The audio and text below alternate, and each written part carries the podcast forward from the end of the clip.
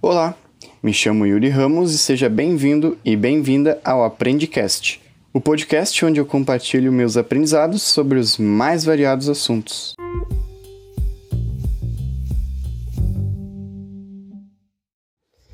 Bom, então dando continuidade aos Aprende Talks, né, que é o quadro de entrevistas do Aprendicast, Nesse episódio temos o convidado João Marinho, né? Hum, vamos falar aqui sobre finanças pessoais, investimentos, né? Assuntos relacionados a dinheiro, que é um dos assuntos que a galera mais me, me, me pede ajuda. Então trouxe o João aqui para dar um, um, apoio de luxo, digamos assim. Ele que é uma das pessoas assim que eu mais gosto de consumir o conteúdo sobre educação financeira na internet. Acho que ele pode agregar muito pro pessoal aí. Então, João, quem é você e o que faz? Bom, fala Yuri, obrigado aí primeiro de tudo, cara, por me convidar para poder participar aqui do, do podcast, muito legal a iniciativa, obrigado também pelo elogio que você fez aí ao meu conteúdo. Então, meu nome é João, João Marinho, eu tenho um projeto na internet nessa área de investimentos já, tem um ano e meio mais ou menos, vai fazer dois anos, que se chama Diário do Milhão, né? É um canal no YouTube um perfil no Instagram que eu estou sempre compartilhando conteúdos, aquilo que eu vivencio no meu dia a dia na, relacionado a investimentos. Né? Eu tenho um foco maior voltado para a Bolsa de Valores, mas a gente fala sobre outros assuntos também, é um conteúdo bem amplo, assim. Já tem bastante tempo que a gente está fazendo. E é algo bem divertido de, de, de se comandar, cara. É bem legal. Ah, eu imagino, né? A produção de conteúdo na internet é algo no mínimo emocionante, né? É bem divertido. Você vê o, feedback da galera, a galera interagindo com você, é algo que vale bem a pena. E me conta um negócio, cara, como é que é, quais eram teus sonhos quando tu era mais jovem? Já tinha alguma coisa que, que olhava para esse lado de finanças ou foi algo que tu foi encontrando ao longo do caminho? Cara, não. Para ser bem sincero, nunca nunca me imaginei sequer fazendo isso daqui. Imagina ensinando, né? Tentando passar alguma coisa para as pessoas. Quando eu era menor, eu tinha muito, muito sonho de, de carreira voltado para o lado artístico, né? Eu tocava algumas coisas, cantava quando era menor e, e tinha essa, essa ideia de seguir mais para o lado da música, para o lado da atuação. Cheguei a atuar em algumas peças quando era mais adolescente. Mas aí fui me encontrando no meio do caminho, né? Eu sempre tive essa, essa visão voltada para o lado do dinheiro, porque eu sempre consumi muito, muita cultura dentro dessa área, né? Assistia filme, via série, via desenhos que falavam sobre isso. Então eu sempre admirei bastante esse mundo da bolsa de valores, mas eu sempre achei que era algo muito distante de mim, né? Então foi algo assim que eu fui me encontrando no meio do caminho. Nunca foi um sonho quando eu era mais jovem, não. que bacana. E tu já chegou a, a, trabalhar em quais experiências assim? Teve alguma ligada com essa área de finanças? Qual foi a tua trajetória profissional, digamos assim, até o momento? Dentro dessa área de finanças, dessa, área de investimentos, eu nunca trabalhei em lugar nenhum, né? Eu só comecei esse negócio próprio, o Diário do Milhão, que é esse projeto na internet, e foi minha, meu primeiro envolvimento com, com esse mundo, né? Quando eu comecei, eu já investia há um tempinho, e aí eu comecei a compartilhar os conhecimentos que eu, que eu adquiria, né? Que eu já tinha adquirido, e o que eu estava vivenciando. Eu nunca cheguei a trabalhar é, com nada relacionado a investimentos, não, nem no, no mercado financeiro, nem em banco, em outros em outros projetos. Foi, foi uma, uma iniciativa pessoal mesmo, né? Mais um na, na parte empreendedora. Mas eu já trabalhei com, com uma espécie de estagiário, né? Assim, empresa de família, não era contratado nem nada, era com uma ajuda, mas era em área de logística, né? Que eventualmente acaba envolvendo alguma coisa de finanças, você tem que Sim. cuidar de algumas coisas, mas relacionado a investimentos, que é o meu foco hoje, nunca, nunca trabalhei, não. Foi só essa iniciativa mesmo. Bacana. E hoje tu é totalmente dedicado ao projeto do Diário no Milhão? Como é que, como é, que é? Totalmente não, né? Eu tenho uma eu tenho uma divisão de tempos hoje, porque eu tenho uma outra empresa, né, tirando o Diário do Milhão, que é uma, uma empresa voltada para a parte mais criativa, né, que eu comentei de, de, quando eu era mais jovem, é uma empresa de prestação de serviços dentro da área de escrita, né? Então a gente tem Olha hoje aí. duas linhas de negócios diferentes, né? Talvez você já tenha ouvido falar, mas eu vou explicar brevemente para a galera que está ouvindo. É, são duas frentes de negócios diferentes. Eu trabalho com ghostwriting, né, que seria ali a, o escritor fantasma, aquela pessoa que escreve livros para outras pessoas. Então isso daí sempre foi algo que eu gostei de fazer também, sempre escrevi histórias de ficção. Parece um mercado meio maluco assim, que não tem muita demanda, mas tem bastante gente que ainda escreve livro, que publica. E muita gente que procura escritor fantasma porque não tem tempo de escrever, né? É, frila, frila de redação isso. sempre está em alta, né? É, bastante. Eu comecei por lá, inclusive. Foi nesse site de, de freelancer, assim. Eu peguei os primeiros clientes lá e depois foi mais no boca a boca, na recomendação. Hoje eu já não uso tanto, mas eu comecei por lá, é um bom, é um bom lugar para começar. E a outra linha de negócio é mais voltada para a parte de marketing, né? Que aí seria a escrita mais marqueteira, que a gente chama de copywriting, né? A, a escrita mais voltada para persuasão.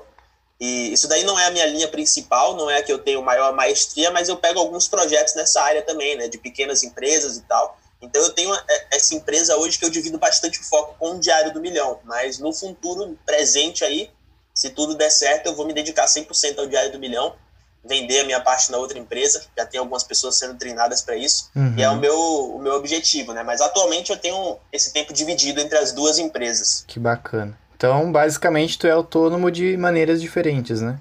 É, sim. basicamente isso.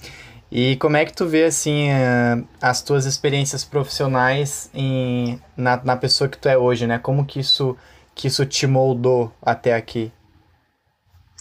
Cara, eu diria que a experiência com essa empresa de escrita moldou praticamente tudo do que eu tenho hoje, né? Basicamente, eu leio desde que eu sou pequeno, eu sempre escrevi, né? Comecei a escrever ali desde que me alfabetizei e não parei mais, né? Se eu for abrir assim meu computador, por exemplo, deve ter uns 30, 40 livros escritos. Olha aí. Né? De quando vai crescendo, né? Que vai fazendo backup, vai colocando em pendrive, vai botando no computador novo. Então, muito do meu imaginário quando criança, muitas das coisas que eu entendo de mundo foram construídas através da ficção, né? De leitura de livro, de escrita, de, de contar histórias. Então, essa minha experiência que antes, quando eu era menor, não era profissional, era mais um hobby, mas acabou se tornando profissional, meio que me construiu também, né? A parte do mercado financeiro de investimentos é mais recente, é, também influencia bastante no meu comportamento, na minha forma de enxergar o mundo, né? A gente vai conversar mais para frente aqui, provavelmente, é, um pouquinho sobre investimentos. E aí tem muito da, da, visão de longo prazo, né? Que é algo que eu desenvolvi bastante com os investimentos que antes eu não tinha. Então, é inevitável, né, cara? Sempre que a gente vai começando a trabalhar, isso vai moldando a nossa personalidade, vai, vai direcionando a gente para caminhos que antes a gente não enxergava. Então, é uma questão muito importante. O bacana das vivências é justamente isso, né? Uh, o Steve Jobs, ele tinha uma frase que criatividade é ligar os pontos, né? E cada Sim. vivência que tu, que tu tem, na verdade, é mais um ponto que, que pode gerar outra conexão, né? E aí tu, tu para assim, olha para trás, cada coisa que tu já aprendeu, experiências que tu já teve, tu olha e são vários pontinhos diferentes e, cara, as possibilidades só vão crescendo com o tempo, né? Que, que aí vai aumentando teu repertório. E eu acho muito bacana isso, né? Porque daí a gente acaba entrando naquilo de tipo, ah, nossa, mas se tu não for por esse caminho, tu não vai ter sucesso. Se tu não fizer isso ou aquilo, não vai dar certo, sabe?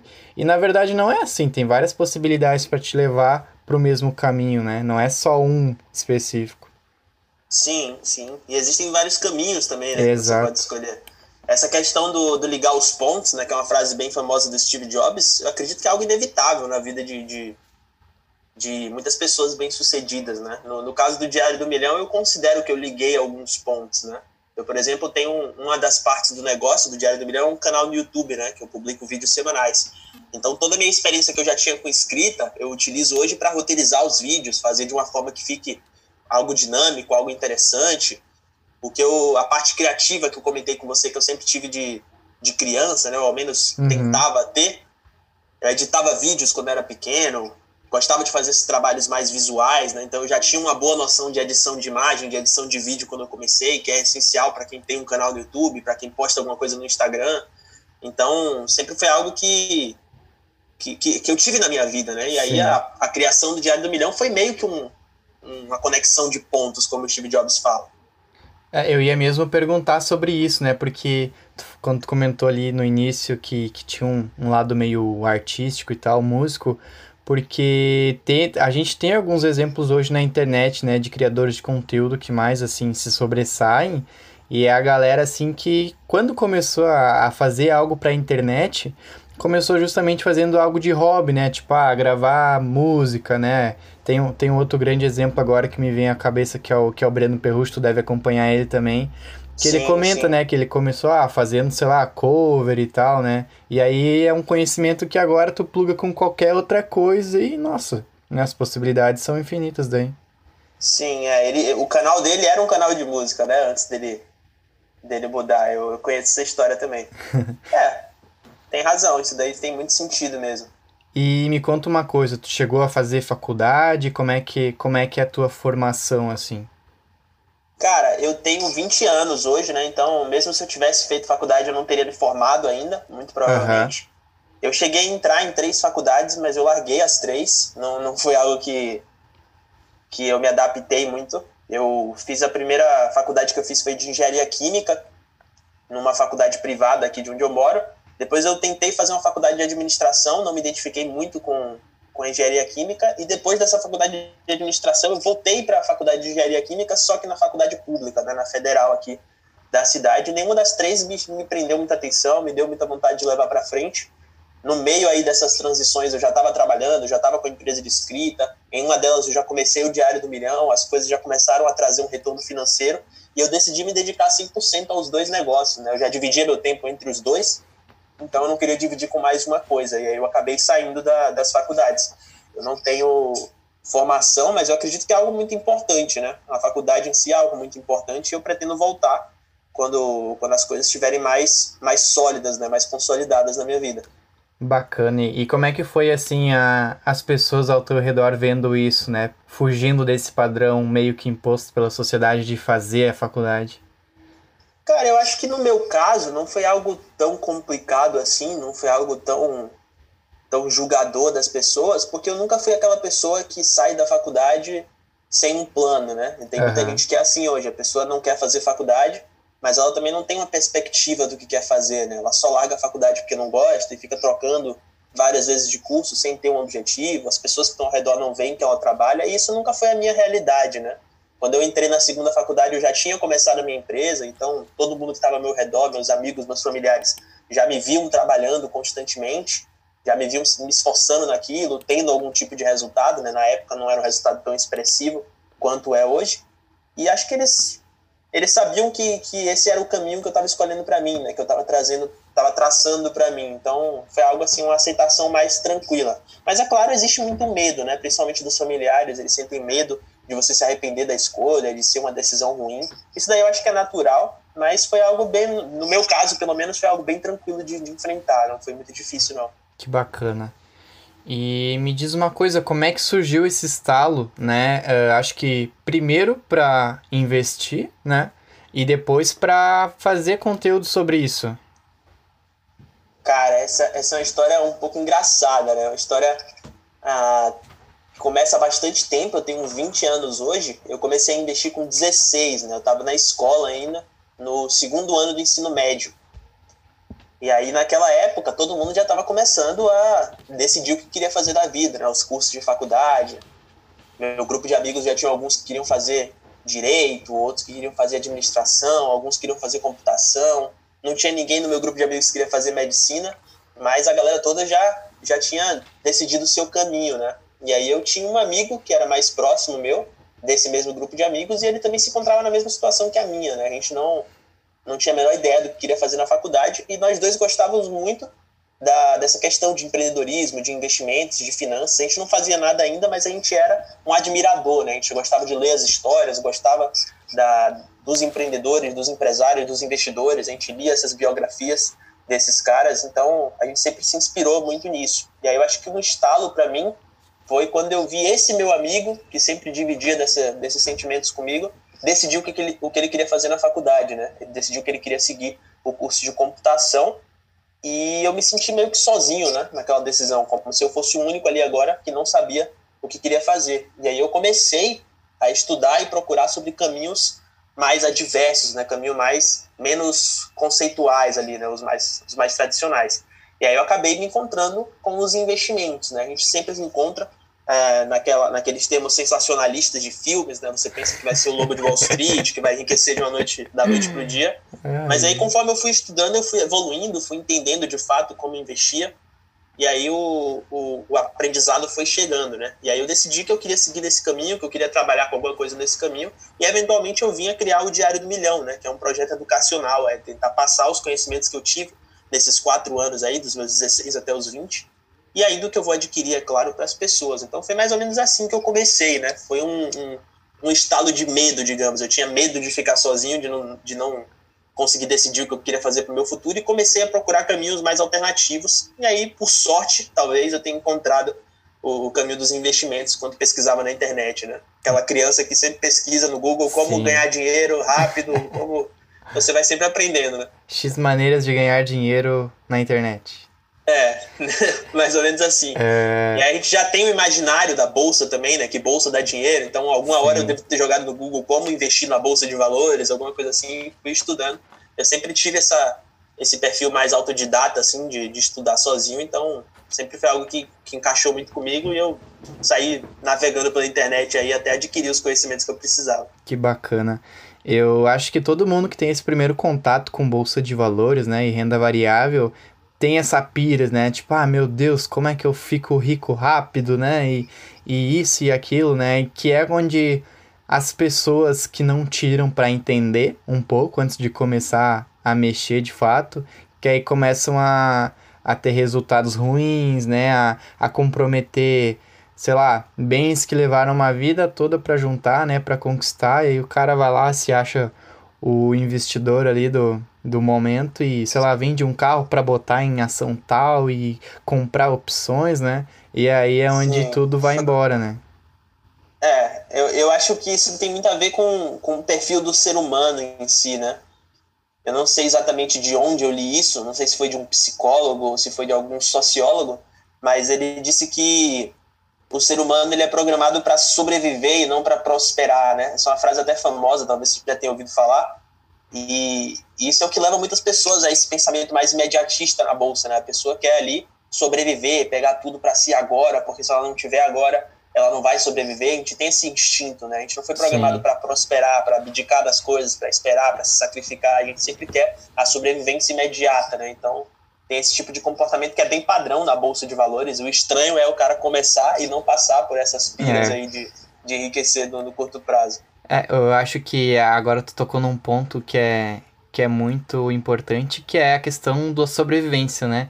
Quem consegue ter essa, essa percepção de que na verdade a verdadeira sobrevivência é a do longo prazo, aí tudo muda, né? Porque a, a ordem, a, a lógica se, se inverte e ao invés de tu querer o resultado imediato, tu pensa em como né, uh, ter algo consolidado que vai passar pelas fases do mercado e os momentos de estresse, né? E até também tu, tu acaba se tornando muito mais, uh, como é que eu vou dizer, blindado em relação às oscilações, né?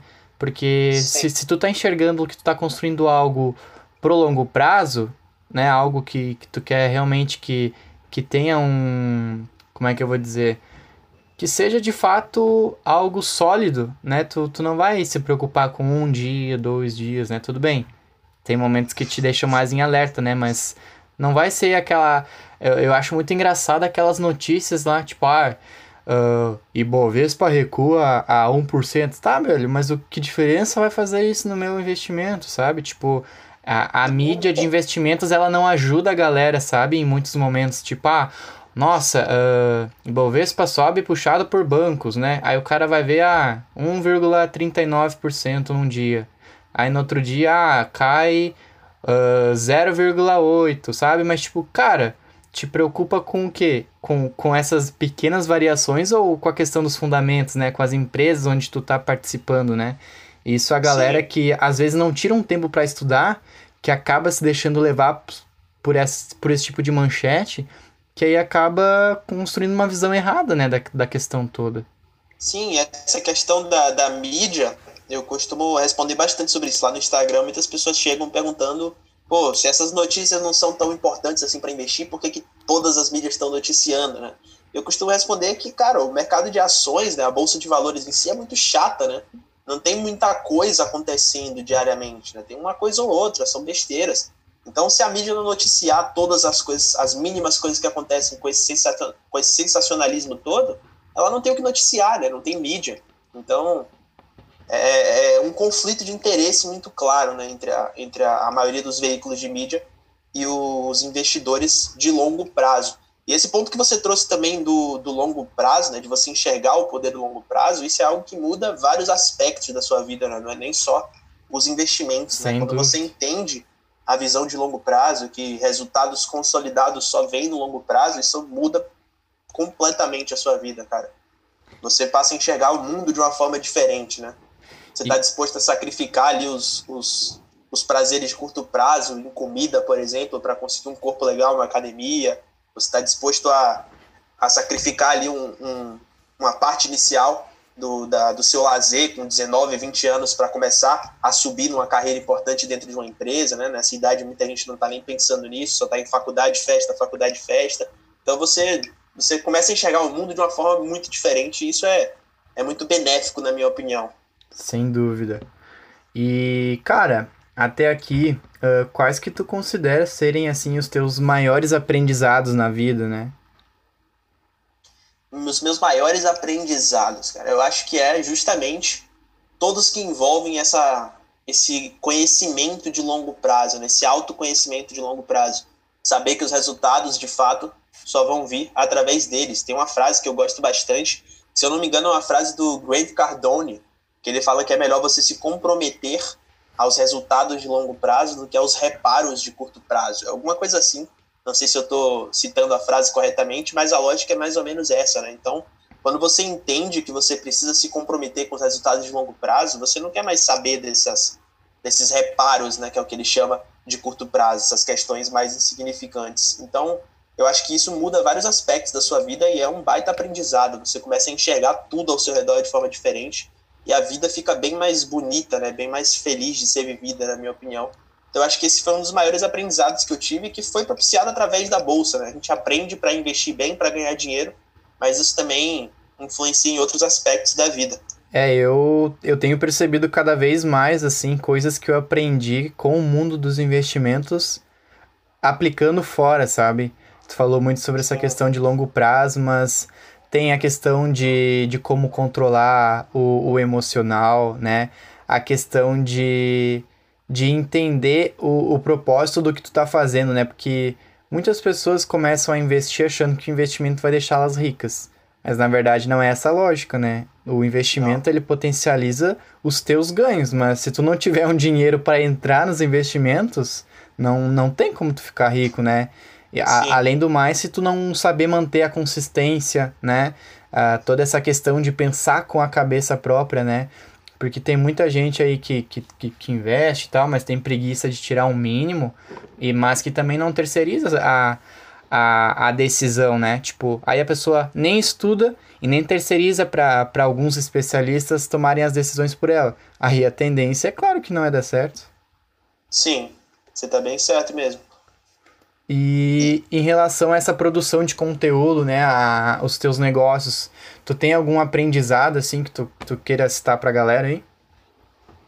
Cara, um aprendizado que eu tive com os meus negócios, né, tanto com o Diário do Bilhão e com esse projeto de escrita, né, do, do, do ghostwriting, do copywriting, é que a gente sempre tem que persistir nas coisas, né, a vida é, é bem difícil, principalmente nessa área de empreendedorismo, né? Quando a gente sai da escola com aquela mentalidade de ir para a faculdade, a gente não enxerga as dificuldades que são empreender, né? Você buscar um cliente e tomar um não na cara, você se esforçar para entregar um projeto e o cliente dizer que não gostou, o cara pedir reembolso, o cara ameaçar de processo, todas essas coisas acontecem. Isso é, é algo que assusta bastante, é algo que te desanima bastante, você sente muita vontade de desistir, né? Várias vezes você leva seis meses, oito meses sem conseguir fazer nada direito, né? Com muitas dificuldades nos negócios. Para você ter uma noção, o meu canal no YouTube, né? A galera deve saber que quem faz vídeo pro YouTube ganha dinheiro, né? Só que você precisa atender alguns critérios para ser monetizado lá no YouTube. E eu levei um ano para conseguir o meu canal ser monetizado. Né? São, então, quatro, um... são quatro mil horas, se eu não me engano, né? Um lance assim. Sim, você precisa de mil inscritos e quatro mil horas de vídeos assistidos, né?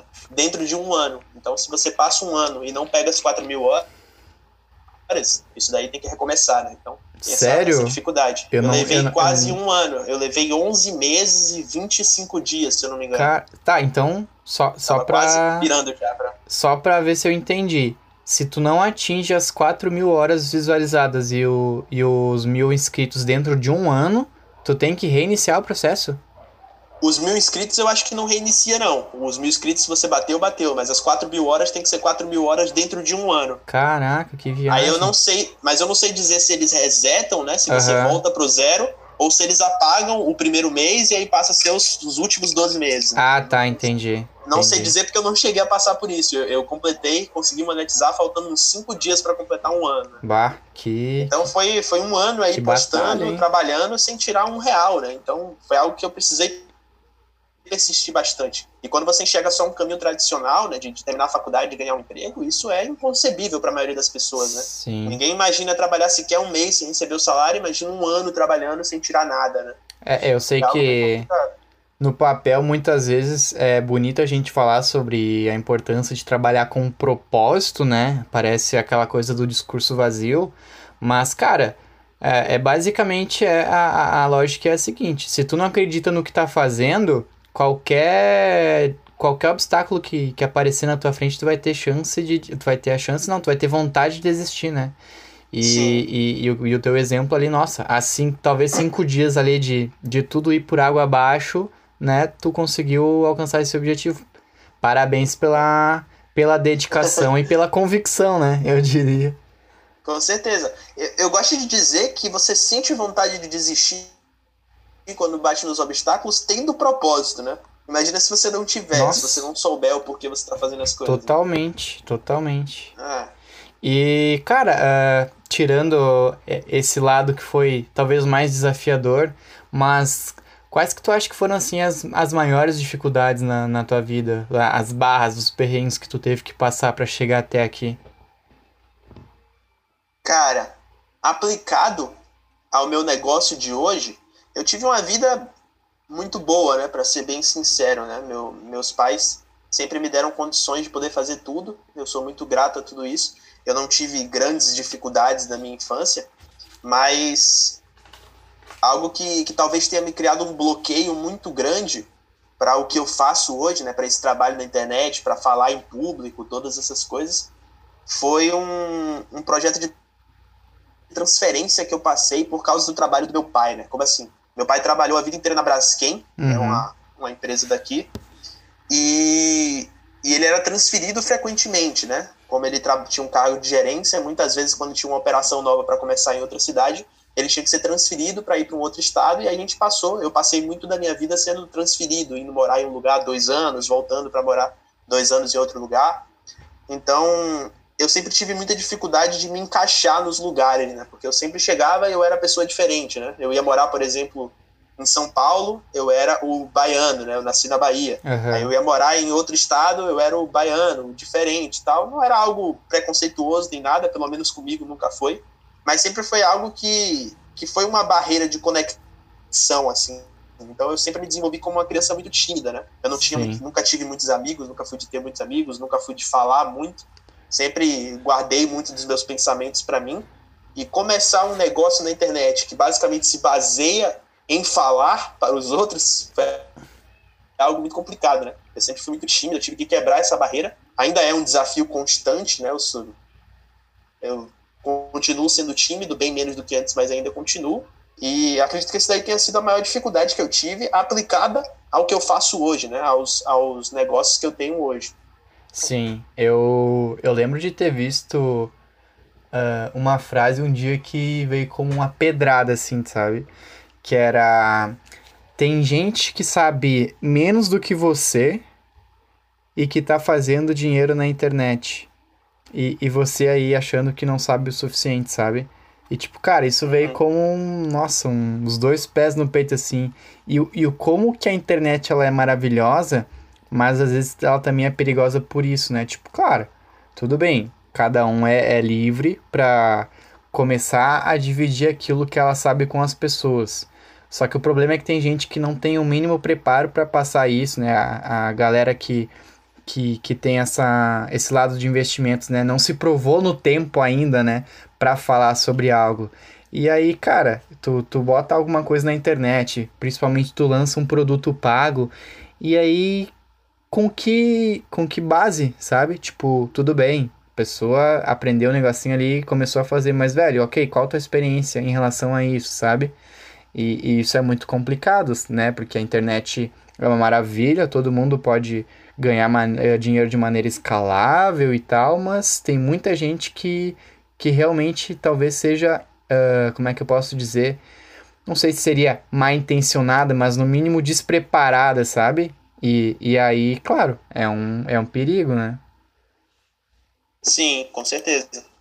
É um perigo bem grande, cara. E, e eu acho que isso é mais comum do que a gente pensa, né? É bem, é bem comum a gente acreditar que sabe mais do que a média das pessoas, né? A gente sempre pega um assunto que a gente estudou um pouco e acha que é o, o melhor naquilo, ou está entre os melhores, tem a capacidade de passar aquilo adiante, né? É, eu tenho um, um, tempo relativamente curto investindo, né? Eu invisto há mais ou menos quatro anos, vai completar cinco anos agora, a gente já está em 2021, né? Eu não sei exatamente em qual mês eu comecei, mas nesse ano completa cinco anos. Ainda é um tempo relativamente curto, né? E, e é por isso que o nome do, do meu projeto na internet é Diário do Milhão, né? É o, é o a minha jornada até esse milhão através dos investimentos. É um diário, né? Eu estou sempre compartilhando o meu dia a dia, compartilhando os meus aprendizados, sempre tentando passar com responsabilidade para as pessoas. Eu acho que isso é muito importante para quem está começando, né? Ter essa humildade. Exatamente, eu acho eu que esse é o ponto. Estudar o... é, é, eu, eu posso estudar o quanto for, que a experiência ainda conta muito, né? Se tem um cara que está no mercado há 30 anos, a experiência desse cara é gigantesca frente aos meus 5 anos de mercado, né? Pode ser até que ele não tenha tanto conhecimento técnico quanto uma outra pessoa, né? No, no exemplo hipotético que eu estou dando aqui, na, a minha pessoa eu tenho, né? Mas mesmo assim, a experiência que ele tem faz muita diferença. Sem dúvida. E tem uma frase que eu gosto muito que é: Ninguém é tão burro que não possa ensinar nada, e ninguém é tão inteligente que não possa ensinar nada, né? Então Sim. acho que, que tem espaço para todo mundo aí, claro que com a devida humildade, né, velho? Com certeza. É importante ter essa humildade intelectual. Faz muita diferença na internet, até porque eu acredito que são dois lados de, da mesma moeda, duas habilidades que você precisa para estar na internet, né? A humildade intelectual e também a inteligência emocional, principalmente se você quer trabalhar nesse, nesse mundo de internet, produzir conteúdo para internet, você precisa de muita inteligência emocional, cara. Você precisa estar tá preparado para ouvir coisas ruins, porque com certeza você vai ouvir coisas ruins. E, cara, uh, mergulhando agora um pouquinho mais na, na temática de investimentos. O que, que tu acha que é importante, assim, as pessoas estarem conscientes antes de começarem a, a investir? Tipo, ah, ok, sei que é importante investir, mas o que, que eu preciso saber antes de fato começar? Cara, vamos lá. Para você começar a investir, você precisa ter alguns pilares bem fundamentados na sua vida, né? Você precisa ter, primeiro de tudo, conhecimento sobre o que você está fazendo. Não dá para você investir sem conhecimento. Isso é muito importante. As pessoas que tentam investir sem conhecimento normalmente acabam se dando mal. Você precisa ter um preparo, né, uma segurança na sua vida para começar a investir. Que eu sempre digo que investir é um ato de risco, né? A gente sempre fala de ganhar dinheiro, mas o simples fato de buscar dinheiro significa, implica correr risco. A gente precisa correr risco para alcançar algum resultado. E para correr risco de forma responsável, você precisa estar preparado. Você precisa ter uma segurança na sua vida. E você precisa entender a importância do longo prazo, né? Que a gente já falou muito aqui, os resultados, eles somente são alcançados no longo prazo. Você precisa ter esses três pilares bem fundamentados. O conhecimento é você entender o que você está fazendo você saber o que são investimentos, quais são as classes de investimentos, para que cada investimento serve, você saber analisar os ativos, né? Se você vai investir em uma ação, por exemplo, você saber analisar a empresa, tudo isso é muito importante. Não dá para investir sem conhecimento, não dá para investir com dica de outras pessoas, não dá para investir na cegas, né? Não é uma loteria isso daqui, não é assim que as coisas funcionam. A parte da segurança, você precisa ter um conceito que é muito famoso na internet, que é a reserva de emergência, né? Isso daqui é um conceito que se popularizou bastante nos investimentos, mas eu gosto de expandir para todo mundo, né? Eu acho que isso daqui não é algo restrito aos investimentos. Eu acredito que todo mundo deveria ter uma reserva de emergência. Né? Todo mundo, é claro, que se encontra em, em uma situação que dá para fazer, né? Existem Sim. situações aí que são muito precárias, infelizmente não tem como, né? Mas quando eu falo todo mundo, eu estou generalizando, né? Todo mundo deveria ter uma reserva de emergência, né? Que é basicamente um fundo de dinheiro que você tem para sanar suas emergências quando elas surgem. E isso daqui não acontece só com quem investe, né? Todo mundo tem uma emergência. Todo mundo que passou agora aí por essa situação em 2020, né? Que a gente ficou trancado em casa, muitas pessoas sem poder trabalhar, uma reserva de emergência cairia muito bem, independente dessa pessoa investir ou não, né? Então, é um conceito muito importante. Você precisa dessa segurança para investir. E o foco no longo prazo, que a gente já conversou bastante, é justamente ter a consciência de que você não vai enriquecer com a bolsa de valores, de que você precisa trabalhar, você precisa ter o foco no longo prazo, saber que algumas coisas simplesmente levam tempo e não tem nada que a gente possa fazer para mudar isso daí. Eu digo que quando a gente não entende a importância do longo prazo, a gente está muito suscetível a cair em golpes, né? A cair em enganações, em pessoas mal intencionadas, como você falou, ou até mesmo em pessoas que não estão mal intencionadas, mas que não são preparadas para ensinar, né? É, às vezes as pessoas ter... não têm consciência, né, sobre o, sobre o quanto elas não sabem, né? Sim. E aí, ah, o método. O, como é que é? Método 3000 para fazer não sei o que, né? E aí a pessoa foi lá e fez isso uma vez, deu certo, né? E acha que essa é a receita do. Esse é o mapa da mina, né? Tem, Sim. teve um livro que eu, que eu li recentemente que foi o Iludidos por Acaso, do Nassim Taleb, não sei se tu já chegou a ler. Foi, Sim, foi o primeiro que eu li dele. E lá ele fala muito sobre isso, né? Tipo, a questão do o, o viés do sobrevivente, né? Tá, o cara sobreviveu, beleza, mas sobreviveu Sim. com base em quais eventos, né? Ah, a pessoa tá um ano investindo, é muito fácil dizer que ele é um baita investidor, né? Que tudo deu certo, né? Mas tu bota um cara que tá há um ano investindo do lado que um que tá há 30 anos investindo, qual que tu acredita que seja o mais preparado, né? O cara que tá há 30 anos, né? Que foi uma pessoa que soube, né? Lidar com todas as adversidades, né? A, a se adaptar com as realidades que foram impostas a ele, né? Então acho que isso é uma coisa importante, né? Sim, a gente consegue pegar um exemplo claro do, do viés da sobrevivência nessa recuperação recente que a Bolsa teve, né? Desde a pandemia até agora. A gente tinha ali a Bolsa a cerca de 60 mil pontos, chegando agora aos 120 mil, né? E a gente tem muitas pessoas que começaram a investir naquela época, em março, em abril, compraram a Bolsa lá embaixo, compraram ações sem estudar, né, por recomendações de outros. E como a gente está com a bolsa agora a 120 mil pontos, as pessoas conseguiram valorizações e estão por aí clamando que são gênios, né, que são os maiores investidores, sendo que basicamente, cara, a bolsa saiu de 60 mil para 120 mil pontos. Os famosos... Basicamente qualquer coisa que você fizesse, você ia ganhar dinheiro, né? É. Não, tem, não tinha muito para onde fugir, né? Então, Os famosos é, filhos do bull market, né? Sim, é. As pessoas são iludidas com isso, né?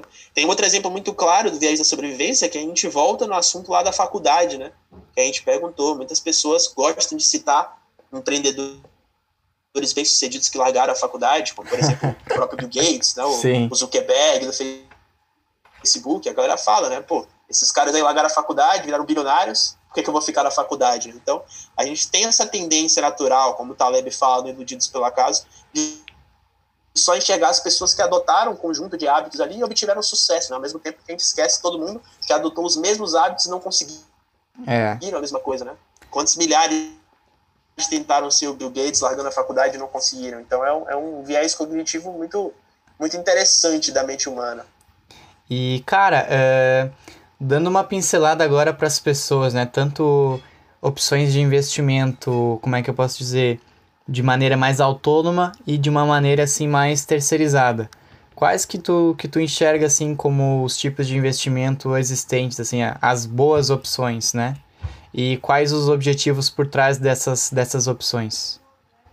Cara, então, os investimentos eles são divididos em duas grandes classes, né? A gente tem a renda fixa e a renda variável, né? Os próprios nomes deixam bem claro Renda fixa é aquele investimento que você sabe mais ou menos quanto que você vai receber no momento que você faz o investimento, se tudo der certo, é claro. E a renda variável é aquele investimento que você não sabe o quanto você vai receber, né?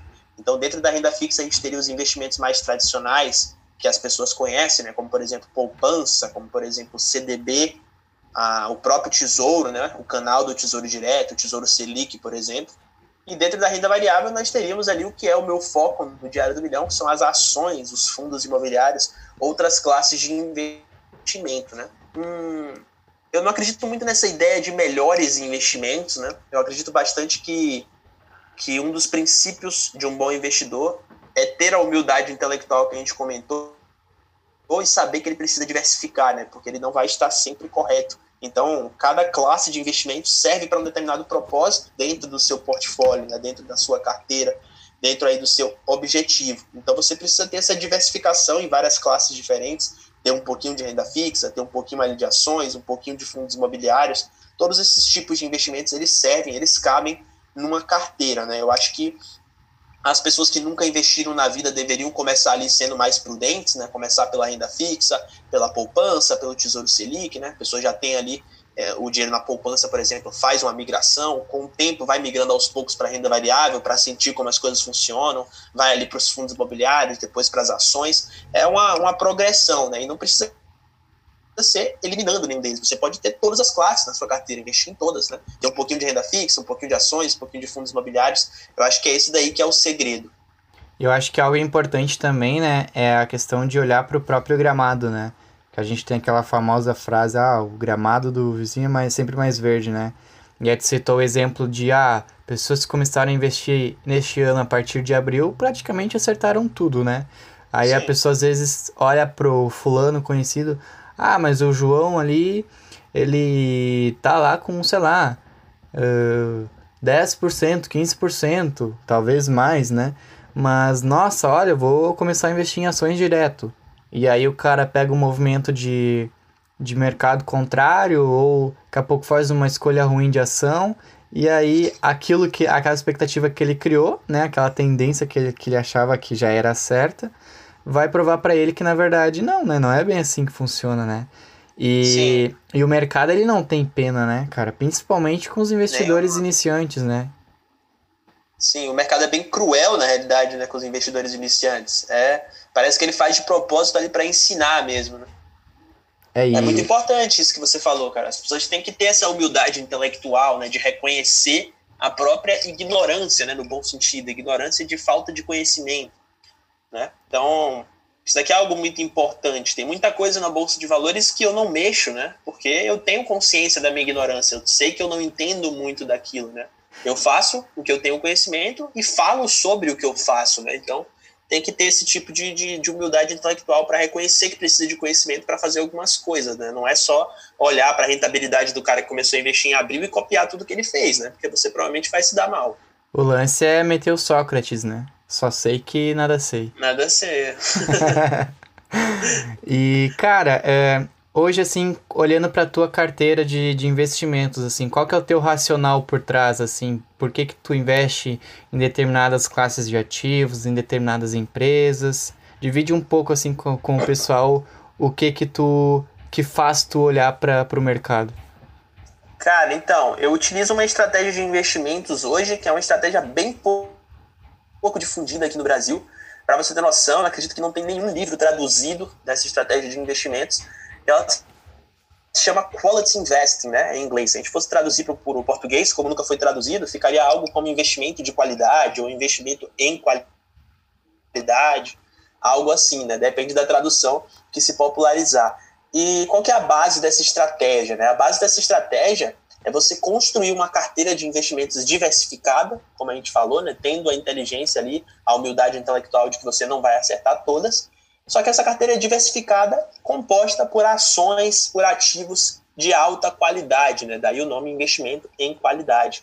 Então, esse é o propósito da carteira, né? Você investir ali em ativos de qualidade, que você tem plena confiança de carregar eles aí para um longo prazo, de preferência para o resto da vida.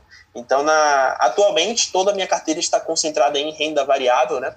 É um, um movimento mais arriscado que eu tomei a decisão de, de, realizar, principalmente por causa da minha idade, né? Eu tenho 20 anos, eu ainda sou bem novo, eu tenho muito tempo para arriscar, né? Então, eu tomei essa decisão de correr propositadamente esse risco, de ter 100% da minha carteira em renda variável, eu não tenho nada de renda fixa, e essa carteira ela é dividida em várias classes de investimentos diferentes, né? Uma parte em ações, uma parte em fundos imobiliários, como a gente comentou, e uma outra parte em investimentos lá no exterior, em investimentos nos Estados Unidos, para ter essa diversificação entre países também. Então, é, essa é a ideia da estratégia, né? Mas todos os ativos são de altíssima qualidade, né? Eu não vou pegar aquela empresa ali que é mais ou menos, aquela empresa que está dando prejuízo, aquela empresa ali que está se complicando nos últimos anos, aquela empresa que está envolvida em escândalo de corrupção, aquela empresa que nunca foi boa, isso não existe na minha carteira, né? não existe essa, essa ideia especulativa, essa ideia de, de investir para curto prazo, é só empresa de altíssima qualidade mesmo para carregar para o resto da minha vida. Entendi.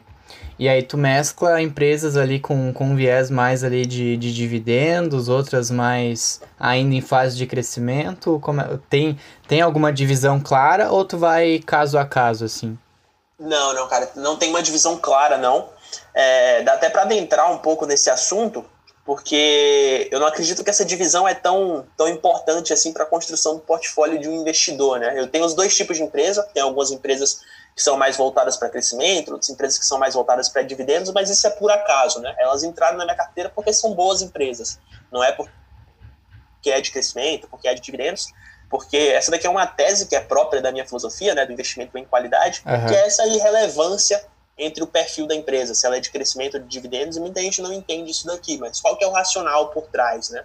A gente tem uma observação empírica na bolsa de valores que o crescimento de uma empresa no longo prazo é decorrente da sua lucratividade, né? Quanto maior for o lucro da empresa ali, quanto mais ela conseguir aumentar os seus lucros, as suas cotações, os seus preços no mercado vão acompanhar. Então você vai ganhar nesse crescimento. Né? Se uma empresa de um ano para o outro, por exemplo, dobra o seu lucro, é natural que o preço de suas ações se eleve acompanhando essa multiplicação do lucro. Né? Isso daqui é uma observação que a gente consegue fazer é, empiricamente na Bolsa de Valores. E o dividendo, ele nada mais é do que uma parte do lucro que a empresa escolhe distribuir para o acionista, né? para o cara que tem a ação. Então, tanto o crescimento da empresa quanto a distribuição de dividendos são motivados pelo mesmo fator, né, que é o lucro da empresa, é a qualidade da empresa, a capacidade que essa empresa tem de aumentar os seus lucros no longo prazo. Então, esse daqui que é o meu foco, né, identificar essas empresas que têm essa capacidade. Não, não me importa tanto assim se é de dividendos, se está distribuindo dividendos agora, se ela é de crescimento, até porque tem uma frase que é bem famosa do, do Peter Lynch, né, que é um, um grande investidor, foi um dos maiores gestores de fundos que a gente tem. Quando eu digo que foi, é porque ele está aposentado, não porque ele faleceu, ele está vivo ainda. E ele diz o seguinte: ele diz que o futuro de toda empresa de crescimento é se tornar uma empresa de dividendos, né? Então, eventualmente, essa transição vai acontecer na minha carteira, porque uma hora a empresa não tem mais tanto para onde crescer. Né? Se você pega uma empresa como Coca-Cola, por exemplo, que é uma multinacional, está praticamente no mundo inteiro, ela não tem tanto assim mais para onde crescer, né? Só se expandir para outro planeta, né? Que ainda não é Sim. a nossa realidade. Então, é natural que essa empresa tenha um perfil mais voltado aí para a distribuição de dividendos. Né? É, é o, diria que é o caminho natural de uma empresa, segundo Peter Lynch. Eu acho que tem um ponto aqui, não sei se de repente faz sentido para ti, mas talvez, vamos ver, uh, toda empresa de qualidade um dia será inevitavelmente uma empresa de dividendos, né? Mas não necessariamente toda empresa de dividendos é ou será uma empresa de qualidade. Faz sentido para ti? Cara, faz, né? Só que a gente não pode dizer com 100% de certeza que, inevitavelmente, toda empresa de qualidade vai ser uma empresa de dividendos, porque a gente não tem como conhecer todos os casos de empresa de qualidade da história. Né? Pode ser que, eventualmente, tenha alguma empresa Sim. que seja para sempre uma empresa de crescimento, né? que consiga ter escala quase infinita, digamos assim, que não chega a distribuir dividendos, né? Mas é uma, é uma frase que faz bastante sentido. Né? Nem, nem sempre a empresa que é de dividendos vai ser de qualidade. E esse, esse é um dos erros que eu acho que são maiores aí dos investidores iniciantes. Né? As pessoas procuram só o dividendo. Né? Pô, essa empresa está distribuindo muito dividendo, vou investir nela. Eu acho que. Isso pode ser um grande tiro no pé, né? Sim, eu acho que uma coisa importante foi esse alerta que tu trouxe agora, que é essa questão da generalização, né? É algo Sim. que eu tento evitar, mas parece que tudo te força a generalizar, né? Que nem uma das, das frases do mercado é: ah, rentabilidade passada não é garantia de rentabilidade futura, né? E, e coisas nesse sentido, né? Mas o como é fácil a gente se deixar levar pelas coisas, né? Tipo, ah, beleza. Se todas as empresas desse setor uh, aconteceram isso, vai acontecer com essa aqui também, sabe? E, cara, Sim, conforme tu vai se expondo ao mundo dos investimentos, tu vê que não a lógica, ela não, não existe muitas vezes, né? Que nem, por exemplo, ah, ok, o que, que é o preço de uma ação? Ah, tem muita gente que fica naquela, ah, mas qual que é o preço justo? Cara, não tem o preço justo, é só uma referência, mas quem define o preço é o mercado. Tu vai ficar esperando o, o mercado devolver a empresa para o preço justo, ou tu vai investir na empresa, claro, em proporções ali que tu, tu acredita que fazem sentido, né? Tentando esperar baixar o preço ali para conseguir uma margem melhor com o tempo, ou tu, tu vai esperar o dia lá específico. Ah, não, hoje a empresa tá no preço justo dela, vou aportar aqui a grana X por causa disso. E, e, e, até um dos posts que, que, eu, que eu, se não me engano, eu vi lá no teu, no teu feed é justamente isso, né? O que, que é mais importante, né? Esperar os melhores momentos do mercado ou manter a consistência, né? Porque no longo Sim. prazo, o que, o que traz o resultado é tu manter a consistência ali, os aportes regulares, né? E claro, sem dúvidas. Quando o teu aporte regular bater com o momento bom do mercado, aí é que vai, vai ganhar a diferença, né? Porque se tu só Sim. esperar por um ou por outro, tu vai deixar de ganhar. Então, a, a questão é, é ter essa mentalidade de longo prazo te ajuda por isso, né? Tu sempre vai estar tá ali fazendo uma coisa que tu acredita, né? Então a tendência é que tu não pare, né? Então acho que, que talvez as pessoas deveriam pensar justamente nisso, né? Tipo, ah, ok, em qual setor que eu acredito, né? E, e, e qual, como que eu acho que, que é a minha perspectiva de futuro, né? E aí a partir disso, tu, tu fazer tuas escolhas, porque se tu pega a dica de fulano ou ciclano, vai bater um momento de dúvida e tu vai pensar, putz, né, mas eu não, eu não acho que é certo isso. E aí qualquer oscilaçãozinha tu vai querer vender o ativo, né? Vai querer fazer alguma cagada lá. E quando tu Sim. faz algo por, por escolha própria, né? Tu tem um racional, por mais que possa estar errado ou não, mas tu acredita na tua convicção, pelo menos, a tendência é tu manter aquilo, né? Tu, tu matar no peito e carregar. Com certeza. Eu acho que esse é, inclusive, um dos mecanismos de sobrevivência do ser humano, né, que a gente comentou. A gente tem esse perfil de, de tentar generalizar as coisas, de tentar encontrar padrões. Acredito que a gente prosperou e sobreviveu muito por causa disso, né? Se a gente pega, por exemplo, os homens da caverna, né? Eles conseguiram sobreviver e prosperar percebendo os padrões. Toda vez que eles esfregavam dois, dois gravetos, por exemplo, saía fogo, né? Conseguiram perceber esses padrões e foi assim que a gente evoluiu e chegou até aqui. Né? Então, eu acho que esse é um mecanismo que a gente tem mas que muitas vezes na bolsa de valores, né, nos investimentos, não é uma realidade, né? Muitas vezes a gente não consegue encontrar esses padrões, a gente não consegue prever as coisas, a gente não, não consegue generalizar todas as coisas, cada caso acaba sendo um caso. Então é, é um mundo assim um pouco diferente do que a gente está acostumado, eu acredito. E, cara, uh, indo um pouquinho adiante ali, uh, quais que tu considera serem, assim, as tuas maiores conquistas até hoje? Cara, eu acredito que minha maior conquista hoje seja uma mistura da, de pessoal com profissional, né? Eu, eu tenho pouca idade ainda, eu tenho 20 anos, mas eu sinto que profissionalmente eu já alcancei algo que, que me satisfaz bastante, né? Não, não me tornei milionário nem nada do tipo, mas é algo que me satisfaz muito. Eu trabalho com algo que eu gosto, né? Eu trabalho escrevendo, que sempre foi uma das minhas paixões. Eu trabalho ensinando para as pessoas, né? Sobre aquilo que eu faço. Tem pessoas que me ouvem, pessoas que confiam em mim, que acreditam no meu trabalho. Muitas pessoas que eu já consegui ajudar, né? Que, que confiaram naquilo que eu falo, naquilo que eu faço. Então, isso é algo muito gratificante. É uma realização pessoal, profissional muito grande e, e também uma realização pessoal, né, familiar, assim, eu acho que eu consegui construir relações bem fortes com as pessoas que estão ao meu redor, sempre estão me apoiando, sempre estão fazendo parte de tudo aquilo que eu construo. Eu, eu acho que eu consegui quebrar um pouco esse paradigma da, do cara que tenta sair do caminho tradicional e luta contra todo mundo, né? Tem a família sabotando, tem a namorada sabotando, os pais ali falando mal. Eu, eu sinto que eu consegui quebrar um pouco desse paradigma e as pessoas ao meu redor me apoiam bastante, então isso é algo que me deixa muito feliz, né? Eu acho que eu consegui conquistar essas, essas duas áreas aí da vida e isso me motiva bastante para continuar evoluindo. Que massa, cara. Fico, fico feliz por ti. Porque realmente é essa questão que tu falou, ah, ok. Então se o cara tá se dedicando para alguma coisa que é fora do comum, então tá todo mundo contra ele, né? Ou ah, Sim. o cara ali se dedica estudando e trabalhando e, e namora. Ah, mas nem deve ter um namoro bacana porque não consegue se dedicar, né? E não é, não é bem assim, né? Cada, cada pessoa tem, tem sua personalidade, né? Sua, sua postura ali.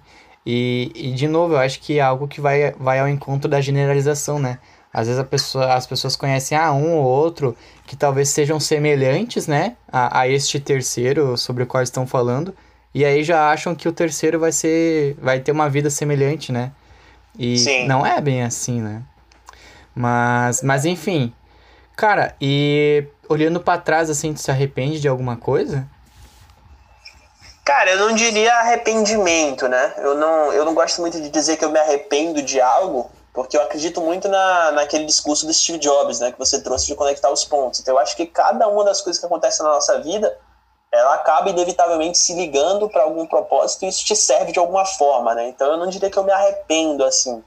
mas se por algum acaso eu voltasse no tempo, talvez algumas coisas, alguns comportamentos eu teria diferente, né? Uhum. Especialmente, talvez assim, a pessoa que eu era na escola, né? A gente não chegou a comentar sobre isso, mas eu nunca fui um aluno que gostava de estudar, nunca fui aquele aluno que, que prestava muita atenção na aula.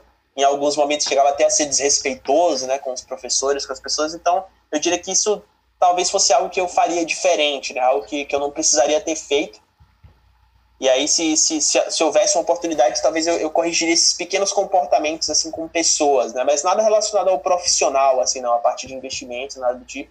Isso daí eu acho que, que tudo vai se ligar alguma hora ou já se ligou na minha vida. Entendi. E quem que são, assim, as tuas maiores referências, né? Pode ser questão ali relacionada a finanças ou vida pessoal mesmo, né? Tu enquanto pessoa, né? Eu acho que isso é uma coisa que eu carrego para mim. Não tem como separar o profissional do pessoal. Tu é uma pessoa só que mescla os dois, né? Então, quem, quem seriam as tuas referências, né? E, e, o que que elas defendem? Por que que elas são tuas referências? Cara, então, eu acho que dentro dos investimentos, eu tenho algumas referências bem claras, né? Algumas pessoas que moldaram bastante a minha forma de investir. Os nomes mais clichês claro que estão na lista, né, como Warren Buffett, como Peter Lynch, toda essa galera. É, existem alguns traços que eu fui pegando, adaptando para aquilo que eu acredito, para aquilo que está na minha realidade também. Então, todos eles contribuem bastante. Mas duas pessoas, né, dois investidores que eu acredito que, que formaram bastante do meu racional de investimento são o Charlie Munger, né, que é o parceiro do Warren Buffett, é o sócio dele, o braço direito ali do Warren Buffett, né, o Robin, se a gente for comparar com o Batman. e o Eugene Fama, né, que ele é um economista, também investe, ele é um acadêmico bem famoso hoje né, nessa questão de investimentos, né, da, das finanças corporativas, ele estuda muita coisa e muito daquilo que eu acredito, muito daquilo que eu aplico nos meus investimentos vieram do, dos ensinamentos dele, né. O Charlie Munger, se algo mais de vida, eu, eu gosto muito da, da, visão do Charlie sobre vida, muito sobre esses princípios de longo prazo também, sobre os princípios de liberdade, né. O Charlie Munger tem uma frase que, que eu acho bem interessante, que ele disse que desde pequeno ele queria ser rico, né? Ele sonhava em ser rico, mas não porque ele queria comprar uma Ferrari, né? Porque ele queria ter liberdade. Então isso eu acho que é uma frase bem legal. Inclusive chega a alguns extremos, como o Warren Buffett, né? Tem uma curiosidade bem interessante. O Warren Buffett, quando tinha 13 anos, né? Que é o, o investidor mais famoso do mundo aí, o maior investidor da história, muito provavelmente, ele tem uma, uma passagem, quando ele tinha 13 anos, ele fez um juramento para os amigos de escola dele de que ele seria milionário por volta dos 25 anos, ou algo assim, dos 30 anos, algo do tipo. E que se, esse, se essa promessa não se tornasse real, ele se jogaria de um prédio, né? Ele se suicidaria. Então, é algo bem extremo, assim. Mas eu, eu me identifico muito com essa busca pela liberdade que esses caras têm, né? Com, com essa visão de liberdade, de independência, de você é, não ficar preso a algo, não ficar preso a uma rotina que não te agrada, não precisar fazer algo só pela obrigação de se sustentar, né? Porque se você não fizer, você vai passar dificuldade financeira. Então, acho que essas são as minhas maiores referências atualmente. Só que eu acredito bastante que isso é fluido, né? Eu acho que as nossas referências mudam bastante conforme que a gente está vivendo. Eu costumo falar bastante sobre aquela questão do jantar, né? É uma pergunta bem clichê. As pessoas perguntam, pô, se você pudesse convidar qualquer pessoa para jantar com você agora, né? Pode ser, inclusive, pessoas que, que já faleceram. Quem que você chamaria? Eu sempre digo que depende, né? Depende de quando for esse jantar. Porque se eu for jantar hoje, eu vou chamar uma pessoa. Se eu for jantar no ano que vem, pode ser outra completamente diferente, né? Depende daquilo que eu estou vivendo, das necessidades que eu tenho, de, dos problemas que eu estou enfrentando e de onde eu estou encontrando as soluções de qual pessoa está vindo. Então, eu acho que as referências são mais fluidas, né? Existem algumas gerais, como a que eu comentei, mas eventualmente vão surgindo outros tipos de pessoas que influenciam bastante também. Uh, sem dúvida. E, e tem, tem muito daquela questão, né? De tipo, tu ser a média das pessoas com que tu convive. E tem um ponto que às vezes as pessoas não percebem, que é as pessoas que tu acompanha, que tu acompanha de certa forma, estão dentro desse círculo. Então, o que tu consome, né? Aquilo que tu que tu se interessa por também vai moldando quem tu é. E inevitavelmente eu acho que eu sou uma pessoa assim que olha muito para a questão da evolução, né? E eu acho muito gostoso quando tu olha para trás assim e tu vê o quanto tu já mudou, o quanto tu já ampliou tua consciência em relação a quem tu era, né? E isso só é capaz de perceber porque teve um avanço, né? Tu, ok, tu, tu é grato pela tua trajetória, né? Foi ela que te trouxe até aqui, afinal. mas tu reconhece que hoje tu é uma pessoa melhor e, e, e mais ainda, né? Que tu quer continuar sendo uma pessoa cada vez melhor, né? Sempre, né, cara? Se a gente para de evoluir, tem alguma coisa de errado, né? Exato. Sempre tem que buscar ser alguém melhor do que a gente é hoje, né? Então, se a gente for regravar esse podcast daqui a uns três anos, provavelmente eu vou dizer que a pessoa que eu sou hoje é uma pessoa muito pior do que você, né? É o meu objetivo, pelo menos, é, né? É verdade. E em relação ao dinheiro, eu acho que o melhor benefício dele é a tranquilidade, sabe? Quando Sim, tu tem uma reserva de emergência, tu tem uma paz de espírito, assim, eu acho que, sei lá, uh, nem consigo imaginar como é que seria não ter isso, né? Às vezes as pessoas se submetem a determinadas realidades justamente porque não tem escolha, né? Às vezes tem um emprego lá em que tem os assédios, né? Às vezes uma remuneração muito aquém daquela que deveria ser. E por não ter essa segurança, né, a pessoa fica presa aquilo, né? Porque não, não tem Sim. como sair desse ciclo vicioso. E quando tu tem um, uma segurança financeira ali, a, a, reserva, seja ela de 6 ou 12 ou até mais tempo, meses, né? No caso, tu, tu começa a enxergar as coisas de maneira diferente, né? Tu sabe, ah, ok, se eu perder meu emprego amanhã, tá tudo bem, eu vou conseguir me manter. Sei que eu sou uma pessoa ali tenho minhas qualidades, né? Vou conseguir encontrar alguma oportunidade. Se isso demorar um pouquinho para acontecer, eu vou estar tá preparado para isso. Se vier rápido, melhor ainda, né? Mas tu, tu fica muito mais tranquilo, né? E uma coisa que eu acredito muito que é que até, uh, se eu não me engano, é o, o Fábio que, que tem o canal do Holder, ele, ele fala que é o dinheiro, ele. Como é que é? O dinheiro não compra felicidade, né? Mas a falta de dinheiro ela te impede de ser feliz, né? Porque isso implica numa série de fatores que uh, relacionamentos, né? Tu, tu, tu não conseguir falar com a pessoa ali que tá do teu lado sobre relacionamento ou essa questão que, que é a falta de segurança, né? Então, a falta de dinheiro te impede de conquistar a felicidade, né? Isso eu acho que, que provavelmente todo mundo vai concordar, né? Não sei.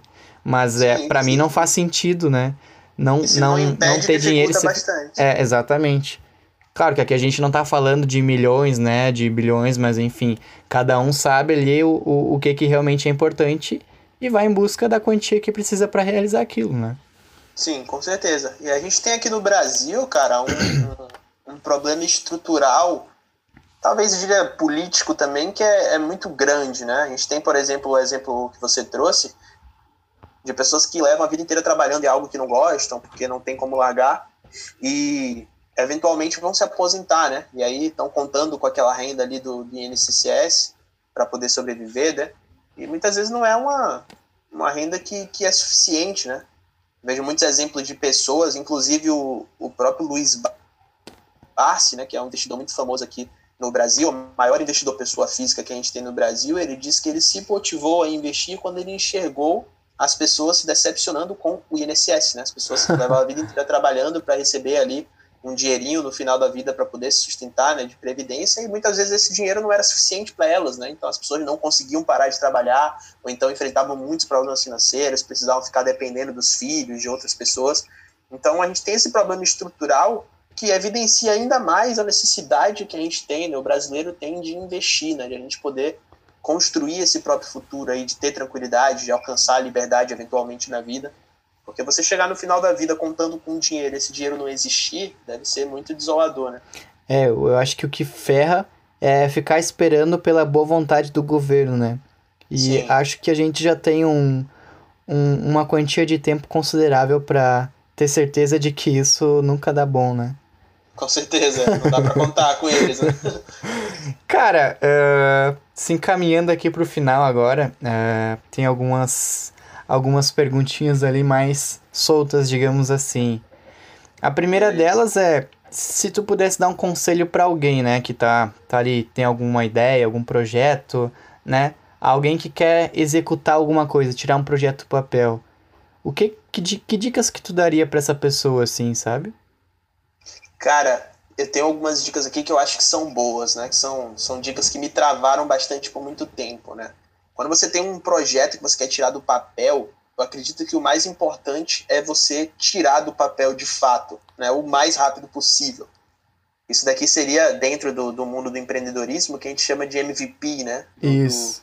Do, do produto mínimo viável, que é você executar ali a ideia do seu produto de forma rápida, gastando o mínimo possível, para conseguir entregar e validar se aquilo que você está pensando realmente tem um futuro, né? Então, isso daqui foi um erro que eu cometi bastante, inclusive no Diário do Milhão. Eu, eu cheguei a criar o meu canal no YouTube, eu comecei pelo YouTube, depois que eu fui para o Instagram. Eu criei em janeiro de 2019 e eu só fui postar o meu primeiro vídeo, um vídeo de seis minutos, que dava para eu gravar e editar em um dia, em setembro, né? Então eu levei Eita. muito tempo, foi quase um ano aí para poder soltar o primeiro vídeo por vários fatores, né? Porque eu queria que ficasse perfeito, porque eu não achava que estava bom, porque eu tinha medo, regravava o vídeo várias vezes porque eu não gostava de algum detalhe. Então, eu acho que a gente tem que abandonar esse perfeccionismo, realmente executar o que está no papel, tirar essa ideia do papel, porque os erros são importantes, né? A gente tem muito medo de errar. Isso daí também eu acho que é algo estrutural da nossa sociedade. Talvez Sim. a gente tire isso da escola e tal e muitos problemas daí, mas a gente tem medo de errar, sendo que o erro é algo muito importante, né? A gente aprende muito com o erro. Então, se você tira um projeto do papel e você vê que tem muita coisa errada, isso não é demérito, né? Você aprendeu muita coisa também. Se tem muito erro, você tem muito aprendizado. Então, eu acho que isso é importante. Eu acho que essa daí é a principal dica. E uma segunda dica que eu também acho importante é não desistir, né? As coisas demoram bastante para dar certo, né? Eu gosto de dizer isso. Algumas coisas simplesmente levam tempo. Então, se a pessoa, por exemplo, que quiser tirar um projeto do papel que for no mesmo nicho que o meu, por exemplo, né, fazer um canal no YouTube, pode ser de qualquer assunto, né, mas ela quer fazer um canal no YouTube, ela precisa ter a persistência, ela precisa saber que ela não vai poder desistir no primeiro ano, porque muito provavelmente as coisas não vão dar certo no primeiro ano, né? Eu, eu mesmo demorei um ano inteiro para conseguir tirar um real de lá. Eu demorei muito tempo para ter pessoas me acompanhando, para alguém querer assistir os meus vídeos, né? E não ser só eu compartilhando no grupo de WhatsApp da família. Então, é, é, algo que eu acho que a pessoa tem que ter em mente, né? Essa ideia de executar rapidamente para corrigir os erros rapidamente, né? De fato, tirar a ideia do papel, isso daí vai te fazer evoluir muito e ter a persistência e a, e a consciência de que as coisas não vão dar certo é, imediatamente, né? Que você precisa persistir, precisa ter essa força de vontade. Eu acho que essas são as duas dicas aí principais. É, a galera tem que abraçar, né? A, a, a ideia de que cada erro, né? Te deixa mais perto do acerto, né? E, e não tem jeito, cara. A, a, como é que eu vou dizer? Só por, por tu estar vivo, fazendo alguma coisa que a gente falou, uh, pegando contexto dos investimentos antes, né? Todo mundo vai errar em algum momento ou outro, né? Mas a, a, a própria escola, né? Como tu citou, meio que bota isso na nossa cabeça. Ah, se tu errou é algo ruim, né? Ah, tu é penalizado, Sim. né? Às vezes no trabalho, né? Tu não tem espaço para expor tuas opiniões, né? A pessoa fica ali com, com receio, né? Ah, não, mas e vão achar que eu sou que eu sou louco, né? Ou sei lá, e se, se não der certo, a galera vai querer me demitir, sabe? Então ainda tem um certo medo, né? Estrutural, digamos assim, em relação que acaba em relação à, criatividade, talvez, né? Eu acho que seria o ponto. E que acaba impedindo muita gente de, de colocar as coisas para fora, né? E não tem jeito, cara. Uh, tu tem que matar no peito e, e começar, porque senão todo dia vai ter uma, uma desculpa diferente para te não fazer as coisas, né? É, e definitivamente não tem jeito, cara. Se eu for pegar o mesmo exemplo que eu dei do meu canal no YouTube, eu acho que eu regravei o meu primeiro vídeo, né, que era para eu postar em janeiro, umas 10 ou 15 vezes, né? Claro que o 15 vídeo ficou muito melhor do que o primeiro, né? Evolui bastante nessas 15 tentativas. Só que hoje, mais de um ano depois, olhando para trás, eu olho para todas essas 15 tentativas e eu acho todas horríveis, né? Então, qual foi a diferença que fez ao comparado de hoje, né? Eu levei sete meses ali, seis meses para tirar a ideia do papel, colocar o projeto de fato na realidade, tentando melhorar um pouquinho ali, sendo que eu não tinha experiência ainda, sendo que hoje eu tenho muito mais, né? Eu olho para trás, o que eu levei seis meses para fazer continua ruim, né? Então não fez tanta diferença. Assim. É algo é algo inevitável, né? Se eu tivesse é. colocado ali desde o primeiro, em comparação ao que eu vejo hoje, não ia ser uma diferença de qualidade tão, tão bruta, né? Não ia ser algo tão relevante, porque os dois eram ruins, né? Se eu tivesse postado desde o começo, talvez eu tivesse aprendido muito mais, eu teria chegado no nível que eu tô hoje muito mais rápido. Exatamente. Cada. Que... É. A, a, a área de, de startups e tal tem muito essa mentalidade, né? De errar o mais rápido possível para te poder aplicar esse aprendizado, né? E eu acho Sim. que isso se aplica muito na vida também. Não só projetos que, a, que as pessoas queiram criar, né? É, o erro é educativo, né, cara? Exato. A gente aprende muito com o erro. E, velho, que, como que tu gostaria de ser lembrado? Cara, essa, essa é uma pergunta difícil. Eu acho que essa, eu acho que essa é uma das perguntas mais difíceis de, de serem respondidas. Assim, Vai deitar em posição fetal agora, ficar pensando.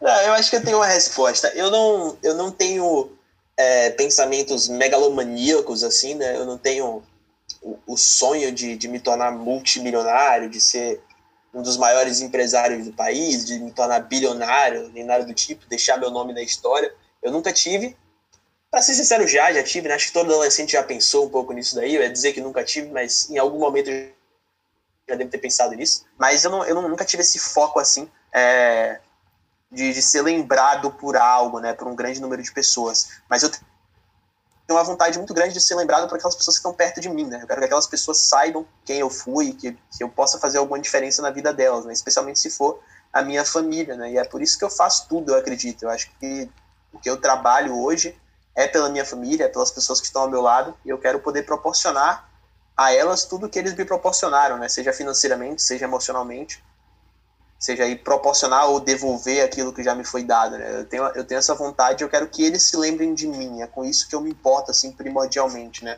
Se outras pessoas se lembrarem de mim pelo trabalho que eu faço hoje, talvez pessoas que começaram a investir por minha causa, pessoas que aprenderam algo comigo, pessoas que começaram a fazer algo diferente porque me viram fazendo algo diferente, se isso daí for uma realidade, vai ser algo que eu vou aceitar de muito bom grado e vai me deixar muito feliz, né? Mas eu não, eu não diria que é algo substancial para minha felicidade, né? Eu, eu diria que, que realmente o que, o que me motiva a continuar seguindo em frente é, claro, ajudar as pessoas, mas é saber que eu vou estar proporcionando algo para minha família. Então eu acho que é, é como essa pessoa que eu gostaria de ser lembrado, como alguém que fez de tudo por aqueles que ama, sabe? Legado, né? É, é interessante. Bacana. E, cara, uh, para fechar aqui, dicas de um livro, uma série e um filme. Ou se tu não curtir série ou filme, pode ser dois do, do gênero que tu curte. Tá, um livro, uma série e um filme. É. Vou fazer um, um disclaimer rápido antes da, da, da indicação. Tem muita gente que pergunta isso daí com um propósito de estudo, né? Com um propósito de aprendizado. E eu tenho uma opinião assim que é meio controversa. Eu não acredito, pelo menos no momento, que nenhuma série ou filme sirva tanto assim para aprendizado no mundo dos investimentos. Eu acho que isso é, é, é mais entretenimento do que qualquer coisa, né? É, até pegando pessoa... o exemplo que tu falou mais cedo, né? Sobre a, a, a galera glamorizar muito as emoções dos investimentos, né? Se Sim. fossem fazer um filme da parte em que o Lobo de Wall Street estava na cadeia, não ia vender, né? Com certeza. Não, e se você pega uma pessoa que nunca ouviu falar sobre investimentos e coloca ela para assistir o Lobo de Wall Street, ela vai achar que é um filme de comédia, né? ela não vai entender nada dali, não vai absorver nada dos investimentos.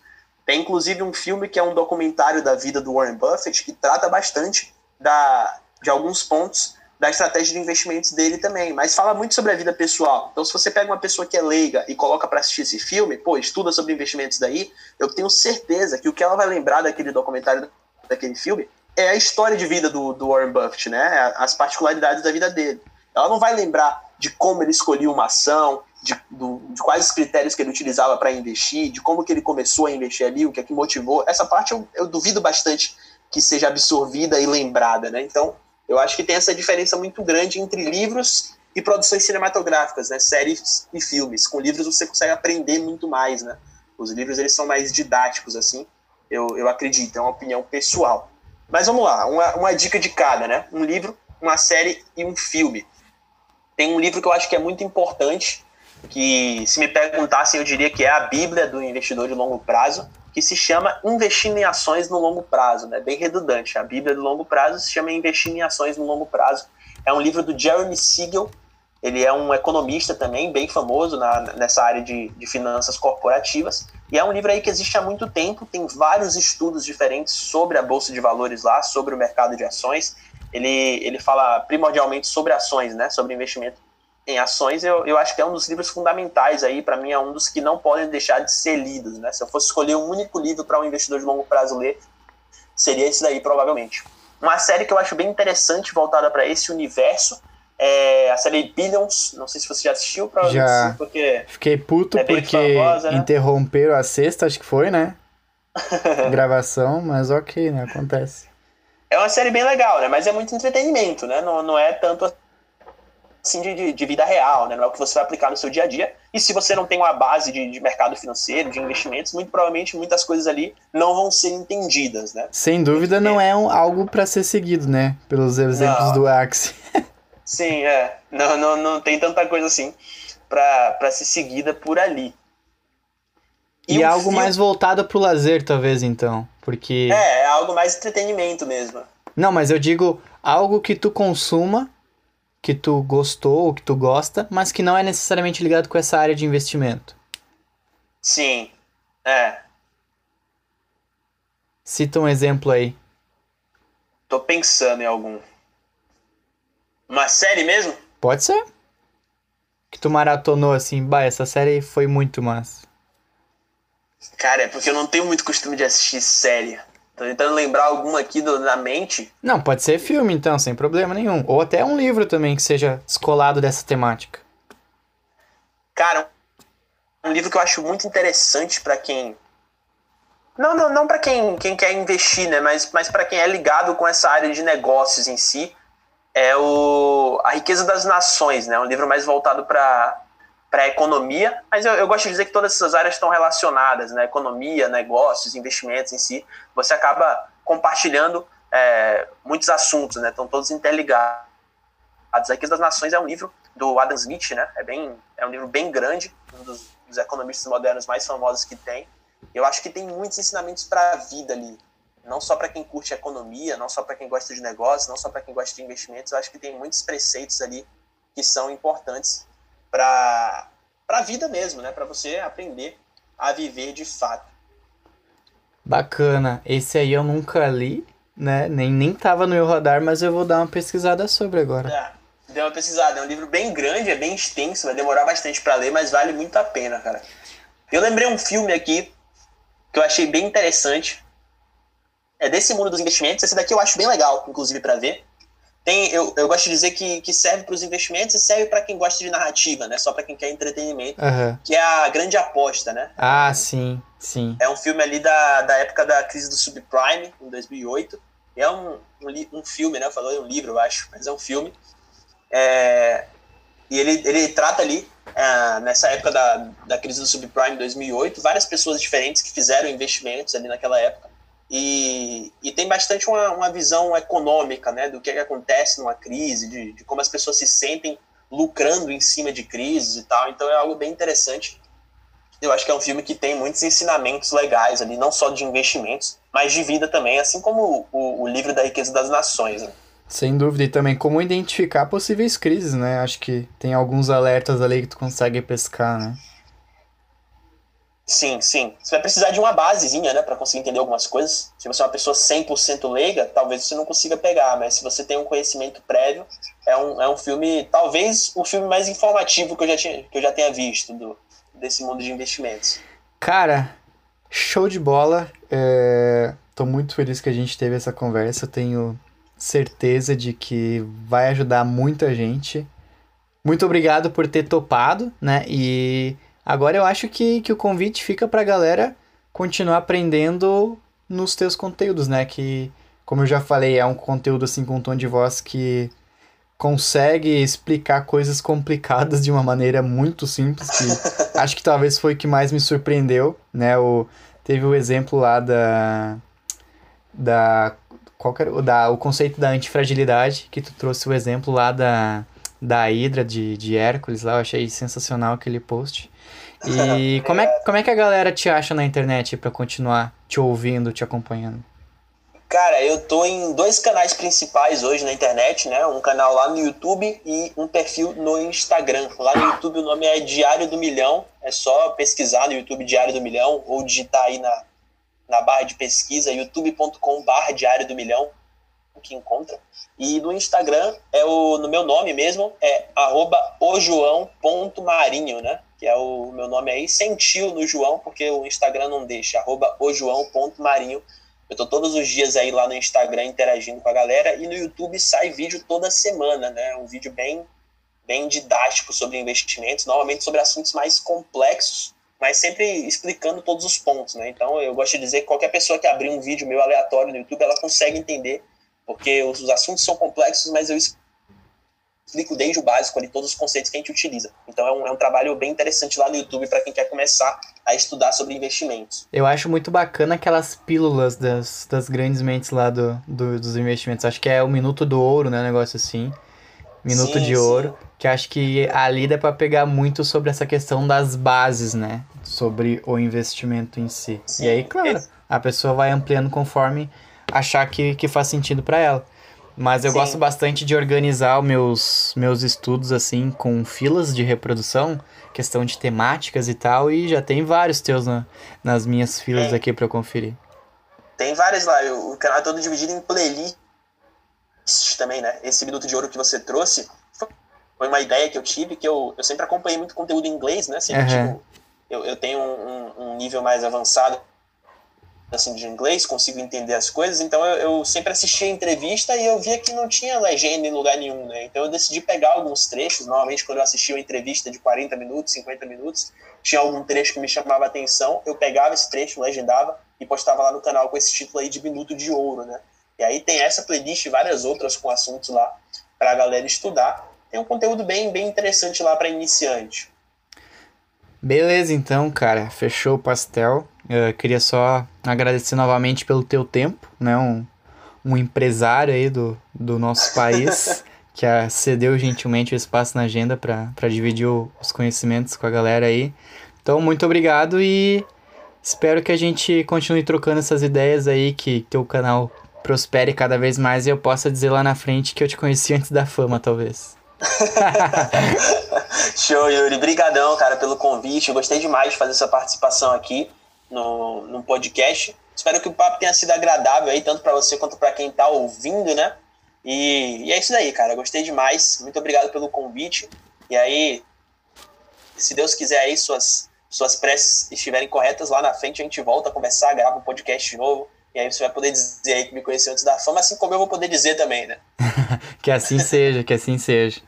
Então é isso, galera. Muito obrigado aí por, pelo acompanhar, por acompanhar a gente. E até o próximo Aprendecast Talks. Um abraço e até mais.